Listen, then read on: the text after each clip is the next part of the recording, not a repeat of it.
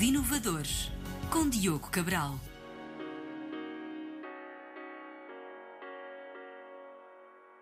Olá, bem-vindos à série Inovadores. Hoje tenho comigo Tomás Vasconcelos, CEO e cofundador da AppValue, uma startup portuguesa que criou um marketplace para conectar os produtores de resíduos a compradores desses mesmos resíduos, promovendo a economia circular e, por consequência, o ambiente.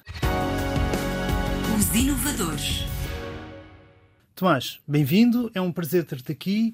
Deste lado, desta vez, mais uma pessoa do Norte, vindo de Braga. Uh, obrigado por teres uh, feito o favor de deslocares aqui até aos nossos estúdios. Se calhar começávamos já por perceber que marketplace é este, que solução foi essa que vocês criaram para ajudar o ambiente. Olá, Diogo. Muito obrigado pelo convite.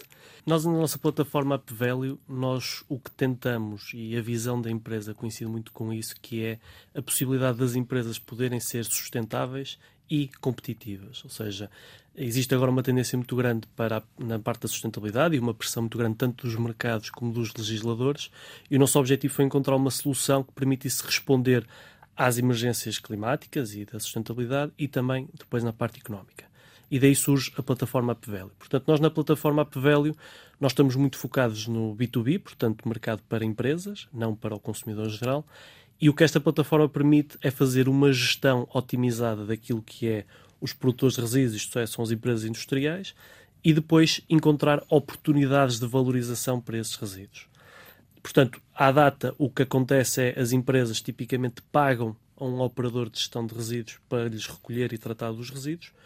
O nosso objetivo é, pegando nos conceitos de economia circular, aproveitar todo esse potencial que existe económico, porque se nós formos a ver, o que estamos a falar é as empresas pagam por matérias-primas, essas matérias-primas são transformadas no seu processo e no fim ainda pagam para lhes tratar o excedente desses processos. Portanto, nós vivemos numa situação de escassez de recursos e aquilo que nós queremos perceber, e estamos a trabalhar com isso, é trazer este potencial de utilizar resíduos como recursos e voltar a introduzi-los no, nos ciclos produtivos. Portanto, eu sendo um utilizador final, salvo seja, sendo uma pessoa, uh, não sendo uma empresa, não posso utilizar ou vender recursos através de uma determinada plataforma. Recursos, neste caso, uh, lixo, salvo seja, né? Portanto, não, neste... tem que ser empresas. Sim. E porquê que tem que ser empresas? Aqui existem dois grandes circuitos de resíduos. Portanto, existem os resíduos urbanos, que é os que nós todos cidadão e que temos depois os municípios responsáveis pela recolha dos mesmos e tratamento, e depois temos os não urbanos, que podem também ser chamados industriais. Indiretamente, os resíduos urbanos podem vir parar a nós, mas nunca através do consumidor, mas sim das entidades que tratam dos resíduos. E isto tudo porquê? Obviamente que para haver uma valorização de qualquer tipo de recurso, a homogeneidade e a qualidade do resíduo é importante. Ou seja, no caso dos resíduos urbanos, se olharmos para os indiferenciados, tem que haver uma etapa de triagem, porque senão, efetivamente, é demasiada variabilidade dentro desse grupo de resíduos. E, portanto, nós apostamos, o nosso foco está nos, sobretudo, resíduos industriais, porque, primeiro, é uma cadência regular, ou seja, tipicamente a produção de resíduos dentro de uma empresa é constante, obviamente pode oscilar dependendo das taxas de produção, mas tem um, um, valor constante, e isso também é importante. E depois tem uma homogeneidade, ou seja, eu, como possível interessado em pegar naquele resíduo e transformar em material reciclado, interessa-me garantir que há um fluxo constante para o meu processo estar otimizado para isso e uma qualidade dentro do possível homogénea, algo que nem sempre é possível nos resíduos. Em termos de matchmaking, vocês tentam aqui fazer um matchmaking entre empresas produtoras de resíduos e empresas compradoras. Que tipo de matchmaking é que vocês fazem? Nós temos aqui, dentro desta plataforma, e quisemos que tivesse tudo condensado no mesmo espaço, uma área dedicada à parte das transações. Portanto, eu, como empresa, não posso comprar um resíduo diretamente, a não ser que esteja autorizada para tal, e, portanto, eu posso comprar matéria-prima reciclada. Esta matéria-prima reciclada deriva de um resíduo, atenção. O que é que nós fazemos em termos de matchmaking? Nós desenvolvemos um algoritmo, e um algoritmo também uh, trabalhado com a parte de inteligência artificial, que o que faz é, com base no teu resíduo, ele identifica uma série de propriedades, cruza com aquilo que são as informações que nós temos em base de dados e identifica, por um lado, soluções no imediato, ou seja, uma lista de operadores de gestão que podem imediatamente ficar com o teu resíduo, e por outro lado, numa lógica mais circular, que é que tipologia de indústrias é que poderiam ter interesse no teu resíduo. Obviamente sempre numa perspectiva de, tipicamente há depois aqui um processo de inovação, mas pelo menos indicar um caminho de que o teu resíduo pode ir parar para este tipo de indústria. Isto quer dizer que vocês catalogam os vários tipos de resíduos que existem. Sim. Que tipo de catalogação é que têm? Portanto, os resíduos, nós fazemos uma nomenclatura mais comercial, no sentido para também orientar o utilizador, mas os resíduos todos, portanto, existem as diretivas europeias, portanto, primeiro é um setor altamente regulado. Existem diretivas europeias e que depois são transpostas eh, localmente, neste caso em Portugal é pela Agência Portuguesa do Ambiente, e cada resíduo tem um código, chama-se código LER, L-E-R, que é uma identificação que é transversal em qualquer parte da Europa, que identifica, o código que tem seis dígitos, identifica por tipologia de operação, pode ser um resíduo de embalagem, pode ser um resíduo de cartão, etc. E nós usamos essa nomenclatura comum precisamente para identificar o que é que também já é feito lá fora e encontrar estas oportunidades de matchmaking dentro das indústrias e criar aqui um bocadinho o que se chama as sinergias e a simbiose industriais. Vocês eh, indicam também que ajudam as empresas a melhorar na parte da eficiência dos processos. Conta-nos um pouco sobre isso. Portanto, nós, paralelamente à atividade da plataforma, portanto, o objetivo da plataforma é que é um produto e, portanto, o utilizador pode solicitar a nossa ajuda ou não, ou ser autónomo e utilizar o produto. E depois, claro, existe toda a vertente que nós podemos dar de, de, de, apoio, seja ao nível da inovação, seja ao nível da, por exemplo, uma desclassificação de um resíduo. Por exemplo, eu tenho um resíduo se eu quiser que ele deixe de ser resíduo, há um, há um processo que se tem que seguir junto da Agência Portuguesa do Ambiente, submeter um pedido, nós podemos ajudar nisso, ou então simplesmente fazer uma coisa que, do ponto de vista de sustentabilidade, é muito uh, holística, que é, por exemplo, um Life Cycle Assessment, que é avaliação de ciclo de vida em português, que o que é que faz? Analisa aquilo que é os impactos ambientais daquele produto ao longo do ciclo de vida completo, uhum. para identificar onde é que estão os hotspots ambientais, ou seja, podemos ter um produto que se calhar na produção até tem pouco impacto ambiental, mas depois no descarte tem um impacto ambiental gigante. E podemos atuar aí e otimizar e o processo de redução de impacto ambiental. E isto aplica-se mesmo a processos. Às vezes, e por isso é que estas tecnologias e estas metodologias são muito interessantes, porque por vezes os hotspots ambientais estão onde menos se espera. E isso é muito interessante porque depois a empresa consegue uma redução seja de pegada de carbono, seja de, outro, de outra categoria de impacto, muito grande, com uma intervenção muito pequena. Em termos de empresas que podem comprar resíduos, essas empresas têm que ser certificadas ou qualquer empresa pode comprar resíduos? Sim, portanto, essa autorização é dada pela Agência Portuguesa do Ambiente ou pelas Comissões de Desenvolvimento Regional, em que para uh, essas empresas têm que ter uma autorização. Eu falei dos códigos de LER, portanto, para determinados códigos de LER, eles têm que demonstrar a essas entidades que têm capacidade e que pode ser de tratá-lo, pode ser só de armazená-lo. Portanto, esses operadores são os únicos capazes de receber esse tipo de resíduos. E para vender? Qualquer empresa pode vender? Portanto, o que é que acontece? Esses operadores recebem os resíduos, transformam-nos, algumas, as que têm autorização para tal, e depois esse resíduo converte-se em, chama-se matéria-prima secundária. A partir daí, isso é como matéria-prima normal, portanto, eles depois podem vender isso como material reciclado, por exemplo, é um bom exemplo que é, depois é uma matéria-prima normal e não está ligado, já não está restringido às regras dos resíduos. Certo, mas eu sou uma empresa que tem resíduos e eu posso vender esses resíduos ou tenho que também ter uma certificação para poder vendê-los? Ah, não, isso qualquer empresa pode vender. O que acontece à data 2, tipicamente, é que pagam para alguém lhes tratar os resíduos. Certo. Mas o nosso objetivo com esta plataforma é demonstrar que há potencial económico e realmente conseguir até vender o próprio resíduo para alguém o transformar e vender matéria-prima Imaginemos, uma empresa tecnológica, tenho um parque informático, um parque tecnológico em termos de material eletrónico muito grande e de volta e meia preciso fazer aqui um renovar o, o meu parque tecnológico. E de repente tenho aqui uma grande quantidade de equipamento eletrónico, computadores, o que seja, já uh, ultrapassados e, e, que quero vendê-los. Posso me dirigir à vossa plataforma e tentar uh, arranjar algum comprador, em vez de ser um problema, passar a ser uma solução? Isso também é possível? Sim, portanto, esse é, é precisamente o nosso objetivo. Portanto, as empresas colocam lá os seus resíduos e aquilo que nós depois tentamos fazer é encontrar parceiros que possam ficar, que estejam autorizados. Portanto, nós validamos sempre as licenças quando um utilizador se registra como um operador. Portanto, nós validamos essa licença, vemos se está tudo ok. Estando ok, está apta para estar no, na plataforma, sendo que depois nós também, para transmitir confiança ao utilizador, nós validamos todas as transações que acontecem para garantir que as coisas estão a ser feitas de uma forma correta. E depois tentamos fazer esse match entre quem pode ficar com o resíduo e quem precisa de se livrar do resíduo. Tomás, muito obrigado pela tua presença. A quem nos está a ouvir, o meu nome é Diogo Cabral e o programa de rádio termina aqui. Contou com o apoio técnico de João Carrasco e edição de Ana Jordão. Eu e Tomás Vasconcelos vamos continuar a conversar. Poderá ouvir a nossa entrevista e o resto de toda esta conversa numa das muitas plataformas de podcast, incluindo a RTP Play. Visitem-nos também nas redes sociais. Se gostaram deste conteúdo ou consideram que possa ser interessante para algum amigo ou conhecido, partilhem. Muito obrigado a todos. Até à próxima. Os inovadores. Tomás, agora em formato só podcast, eu ainda queria pegar aqui no tema que estávamos a tratar e gostava também de perceber aqui um pouco de concorrência. Que concorrência é que existe neste mercado? Dos que não sejam os únicos uh, a inventar a roda, salvo seja, portanto acredito que já, já existam outras empresas que estejam a fazer algo similar. Existe muita concorrência aí? Não existe muita, mas já existe alguma. Aliás, costuma-se dizer que se não há concorrência ou a ideia não é boa o suficiente ou não estás a Vocês procurar são bem. loucos. Exato, ou somos loucos. Existe alguma concorrência e que existe aqui uma grande vantagem que é a parte do espaço europeu ser livre de transação e as regras de resíduos serem aplicáveis gerais a todos os Estados-membros. Em termos nacionais, existiu uma iniciativa no início da década de 2010, denominada de Mercado Online de Resíduos, mas foi algo que, no meu entender, mas ainda hoje não se percebe também porque é que não funcionou, acho que estava um bocadinho adiantado do tempo, ou seja, ainda não havia tanto esta pressão da valorização de resíduos, da sustentabilidade.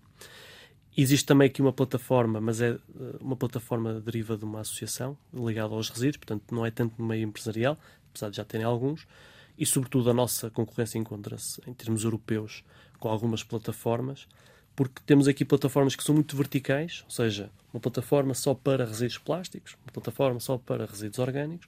A nossa é horizontal, portanto inclui todos os grupos, e dentro desse mercado existem uma, duas plataformas europeias que pronto, já têm alguma atração, que já existem há alguns anos, mas que nós acreditamos que temos uma resposta diferenciada. Mas essas plataformas que já existem há alguns anos também são abrangentes como vocês ou estão mais específicas em determinados nichos? Não, estas que são abrangentes, o que é que nós achamos que nos diferenciamos dela? Elas não têm um controle muito grande em termos daquilo que é feito, portanto é um mercado mais selvagem, cada um está um bocado por sua conta e risco. Obviamente que tem algumas funcionalidades interessantes, já tem alguns clientes grandes, mas sobretudo falta-lhes isso e aquilo que nós temos que é o tal algoritmo. Ou seja, nós acreditamos que apenas criar um espaço onde colocamos os intervenientes e deixarmos a coisa fluir não é suficiente, porque o conhecimento, o know-how que existe está muito disperso em termos de valorização de resíduos. Portanto, o nosso algoritmo vem fazer este match e forçar um bocadinho e mostrar que há oportunidades simplesmente as outras plataformas funcionam um bocadinho como o LX, ou seja, aquilo está lá e fica lá, à espera que alguém pegue. Nós tentamos fazer esse cruzamento e que para nós acho que é fundamental. Novas tecnologias que uh, estejam a implementar e novas funcionalidades, o que é que vem no, para o futuro? Portanto, nós temos, como eu disse, tínhamos aqui dois, duas vertentes, a parte da, da gestão diária e para facilitar às empresas uh, o tempo que perdem com isso. Portanto, estamos a trazer aqui algumas funcionalidades otimizadas. Uma delas que já está presente na plataforma é, por exemplo, a guia de transporte de resíduos, que funciona um bocadinho como as guias de transporte normais, só que das, dos resíduos têm que ser colocadas no site da Agência Portuguesa do Ambiente, tem uma série de regras. Nós, por exemplo, já temos lá uma funcionalidade que temos uma API diretamente ao site oficial, em que com um clique uma empresa gera automaticamente e submete já na plataforma oficial e já fica tratado esse assunto. Estamos agora também a trabalhar ao nível daquilo que são reportes que as empresas normalmente apresentam anuais, nós conseguirmos, através da informação que está na base de dados, gerar automaticamente esse tipo de reportes, que é muito interessante. Ou seja, temos aqui uma parte mais de analytical, de data. E estamos, que é agora o nosso novo projeto, que vamos agora iniciar, que é um projeto muito ambicioso, que é muito virado para a parte da rastreabilidade destes processos todos de valorização de resíduos e associado a isso uma calculadora ambiental. Explicando um bocadinho melhor, portanto, Hoje, hoje em dia, a rastreabilidade no mercado das matérias-primas é uma coisa que já começa a ser implementada em vários setores. Portanto, rastreabilidade é eu acompanhar todo o percurso, desde a produção daquela matéria-prima até ser aplicada num produto. Nós aquilo que queremos fazer é na parte do fim de vida. Ou seja, eu sou uma empresa e tenho um resíduo e nós, se usarem a nossa plataforma, o nosso objetivo é que esse resíduo eu consiga ver onde é que ele esteve, para onde Acompanhas é que ele foi. o processo de vida, salvo seja do Exatamente. resíduo. E traz uma vantagem muito boa, é que é nós queremos transmitir confiança. Ou seja, uma empresa diz eu incorporo 30% de material reciclado, mas não tem muitas vezes como provar. É? Tem uma ficha que comprou de um cliente. Nós aqui vamos oferecer um serviço em que permite comprovar até junto desse cliente uma final de certificação. Exatamente. Ou seja, por A mais B, o resíduo, inicialmente resíduo, andou por aqui, passou aqui, foi valorizado ali e agora eu estou a aplicá-lo neste produto. E essa certificação depois é validada por alguém, por alguma entidade ou é uma certificação vossa? É uma certificação nossa. Nós estamos a trabalhar em, em conjunto com algumas entidades desse ramo para também nos ajudarem a montar um sistema credível. Muito possivelmente passará por uma tecnologia de blockchain, ou seja, é verificável, mas não editável, que é uhum. importante uhum. e que transmite aqui uma sensação de segurança, porque as certificações andam tudo à, à volta disso. E depois queremos associar a todos estes movimentos e processos intermédios, associarmos uma calculadora ambiental. Ou seja, eu comprovo que estou a pôr material reciclado e consigo demonstrar que estou a poupar X quilogramas de CO2 ao usar esta matéria-prima em vez de uma matéria-prima virgem. Portanto, se me dissessem hoje que eu ia, ter, ia falar sobre blockchain com, uma, com a Pvelio que trata de resíduos, eu, eu não iria acreditar. Muito interessante. Agora, eu gostava de conhecer o Tomás Vasconcelos, portanto, perceber um pouco a tua história de vida, pessoal e profissional, o que é que levou a, a estares aqui sentado à nossa frente num dia de hoje. Pois, isso é uma boa pergunta, porque, na verdade, eu tive uma vida, que eu posso dizer, normalíssima. Ou seja, nunca tive problemas, nunca fui um aluno de excelência, mas era um aluno que sempre me safei, pronto, uma coisa normal. E um dos aspectos que eu acho que me caracterizou e que me levou também depois no futuro depois a abrir a, a foi a necessidade de experimentar coisas. Ou seja, como não sabia ao certo o que é que queria fazer, a minha abordagem, se calhar um bocado irresponsável, foi ok, olha, vou testar coisas e depois vou ver. Se gostar, gosto. Se não gostar, olha, experimento outra. E foi assim um bocadinho, ou seja, desde a escolha do curso, e que adorei, Engenharia de Materiais, mas que foi assim, não sei o que é que era, este curso abre-me muitos leques, vamos para aqui. Gostei muito do curso. Terminei o curso uh, em Aveiro, que é muito ligado à parte das cerâmicas, e disse, olha, agora quero experimentar os polímeros, porque os polímeros era uma área que Já não... agora tiraste o curso em Aveiro? Em Aveiro. Estarei Engenharia de Materiais. Já desceste de Braga para Aveiro? De Braga para Aveiro. Depois quis, no curso não, não tinha tanta vertente de polímeros, disse, vamos explorar a parte dos polímeros e fui trabalhar para uma fábrica de, de, PVC. Depois percebi que eu queria muita indústria e tudo mais, mas depois percebi, olha, se calhar quero mais inovação e fui para um centro tecnológico ligado aos plásticos e aí entrei na vertente da sustentabilidade. Portanto, comecei a trabalhar com a parte do Life Cycle Assessment, portanto, análise de sustentabilidade. E para quem não sabe, Life Cycle Assessment Exato. O Life Cycle Assessment é, em português, a avaliação de ciclo de vida, que permite quantificar, que é importante esta parte, quantificar os impactos ambientais de um produto ao longo de todo o seu ciclo de vida. E isto dá informações muito importantes às empresas, porque eu consigo perceber que, se calhar, 90% dos meus impactos estão nesta zona. E, portanto, qualquer ação que eu tenha nessa, nessa atividade tem um impacto muito grande em termos de redução do impacto geral do produto. E nasceu muito daí a ideia depois da Up porque aquilo que eu assistia era primeiro estava em projetos, muitos projetos de inovação, em que encontrávamos soluções para determinados resíduos, e eu via aquilo como uma oportunidade em que a esmagadora maioria das empresas não sabia que aquilo tinha valor. Felizmente agora já se começam a ver alguns, sobretudo grupos de empresas, que percebem que há sinergias entre as diferentes empresas e conseguem canalizar os resíduos de umas para alimentar as matéria-prima da outra, e já começa esta parte das sinergias industriais, já começa a existir, mas realmente era ali uma oportunidade e a minha pergunta era, ok, como é que eu ajudo as empresas? Porque eu via, como é que é dizer, o custo de uma matéria-prima corresponde quase a 50% da faturação da empresa. Ou seja, as empresas pagam muito pelas matérias-primas. Então, e se eu tiver uma matéria-prima que é mais barata, que tipicamente é, quando vem de resíduos, e que cumpre a mesma função, e mesmo assim consigo comunicar que, que sou sustentável. Isto é, é uma um... situação vencedora, duplamente vencedora, não é? Exatamente. E foi um bocadinho por aí que eu pensei, não, depois comecei a trabalhar na ideia, ou seja, ok, isto é o que eu quero, como é que eu consigo? Obviamente que o papel da digitalização, que no setor dos resíduos não existia, portanto, uhum. um caminho que tem que ser feito, que é uma indústria algo conservadora ainda. Depois, todas estas questões, integração com a Agência Portuguesa do Ambiente, que é um player é, fundamental, porque é quem gera toda esta dinâmica em Portugal. Depois, a parte industrial, demonstrar às empresas que há potencial e todos eles veem com muitos bons olhos. Ou seja, nós, os nossos, as nossas empresas que nós já contactamos ainda antes da, da abertura da plataforma, todos viam esta história com muito bons olhos, porque eles realmente eles tinham noção que estavam a gastar demasiado dinheiro a tratar algo que se calhar tinha aqui um potencial de valorização. Há aqui mais eh, dois, dois detalhes que eu gostava de perceber. Um deles seria agora aqui um exemplo entrar em detalhe em possibilidades. Tivemos há pouco tempo uma startup aqui também no programa que uh, compra resíduos uh, de plástico a pescadores. Isto seria possível? Os pescadores poderiam andar a recolher, quando estão a fazer o, a, a, pesca, a, a, conseguirem recolher plástico e depois com esse plástico recolhiam ou juntarem-se num grupo, ou o que seja, porque não vão vender meia dúzia de, de quilos, não é? Uh, e tentar vender esse produto através da vossa plataforma, isso seria uma coisa possível?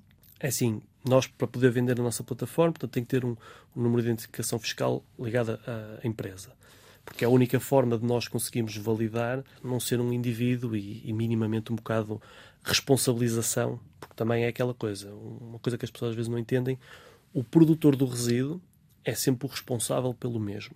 Ou seja, o próprio produtor de resíduo, uma empresa, uma fábrica, o que seja, é responsável por assegurar que o operador para quem estão a enviar é um operador certificado. Porque quem tem o ónus daquele resíduo é a empresa. Por isso é que nós. A empresa que está a vender. Exatamente. Por isso é que nós nos focamos nas empresas. Obviamente que esse tipo de iniciativas. Imaginemos que até era, sei lá, uma associação de pescadores de peniche, faz de conta. Aí sim. Agora, o que é que é importante aqui assegurar, que muitas vezes não é? Esse tipo de iniciativas, embora incrivelmente meritórias e, e bem, e acho que até no, no, sentido de sensibilização, se nós olharmos para isto numa perspectiva industrial, tipicamente aquelas quantidades são raramente pequenos. são suficientes para uh, o arranque de uma máquina, por exemplo. Ou seja, uh, quando estamos a falar de um processo industrial, o, só o setup de ligar uma máquina já é um consumo de energia brutal e aquilo tem que produzir uma série e consome muito. Obviamente que estas pequenas séries são bons para nichos, são bons para a sensibilização. Agora, nós como sociedade temos que encontrar formas industriais de recolher esses resíduos em larga escala. Sim, e aí sim já temos uma temos aqui um, uma coisa muito interessante para fazer. As empresas também têm outra, outra questão que é, tipicamente, as empresas têm que fazer relatórios, como há pouco que indicaste. Uma série de relatórios, muitas vezes são relatórios anuais que é necessário fazer. Há alguma espécie de integração que é possível? Imaginemos que eu, eu sou uma empresa relativamente grande e tenho um software para criar esses relatórios e para obter informação dentro da empresa que integra já com outros sistemas que eu tenho cá dentro. Existe essa possibilidade de eu integrar o meu sistema com o vosso para obter informação do vosso lado e poder ajudar-me a criar o meu relatório anual? É Isso está no vosso. Se não existe, está na vossa, está na vossa previsão? É haver é, essa possibilidade? Na verdade, e apesar de nós não nos identificarmos como concorrência, porque é uma coisa muito específica, que existem softwares já específicos só para a gestão dos resíduos. Eu não sei como é que funciona, porque eu não vi nenhuma portuguesa e, portanto, os resíduos também têm as suas particularidades dependendo do uhum. país. Uhum. Mas nós, para já, aquilo que é a nossa aposta é nós trabalhamos com aquilo que são os recursos, os artigos que estão presentes na nossa plataforma. Ou seja, se tu, Diogo, colocares os teus resíduos todos na plataforma, registares todas as transações que estão a ser feitas, nós temos acesso a essa informação e essa informação depois é que nos permite gerar esses reportes. Ou seja, há um report que todas as empresas, a partir de um determinado volume de resíduos, têm que produzir, que se chama Mapa Integrado de Resíduos que é que é isto? É um inventário daquilo que foram os resíduos produzidos, para onde é que foram e quanto é que foram. Isto, nós conseguimos fazer isto e está já no nosso roadmap uma coisa quase de carregar num botão e gera automaticamente esse documento que depois vai para a Agência Portuguesa do Ambiente.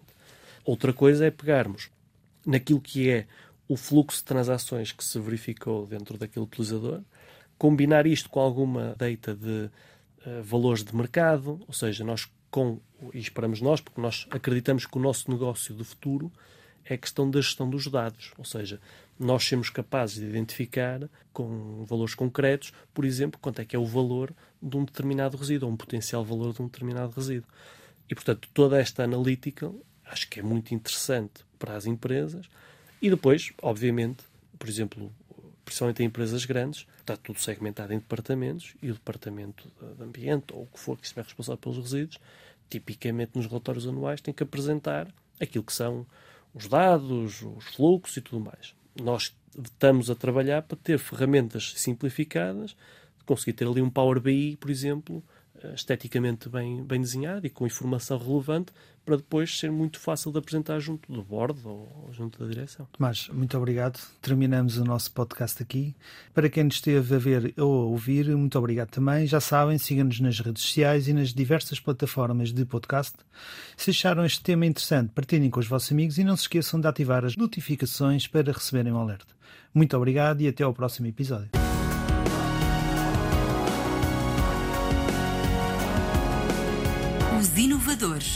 Com Diogo Cabral.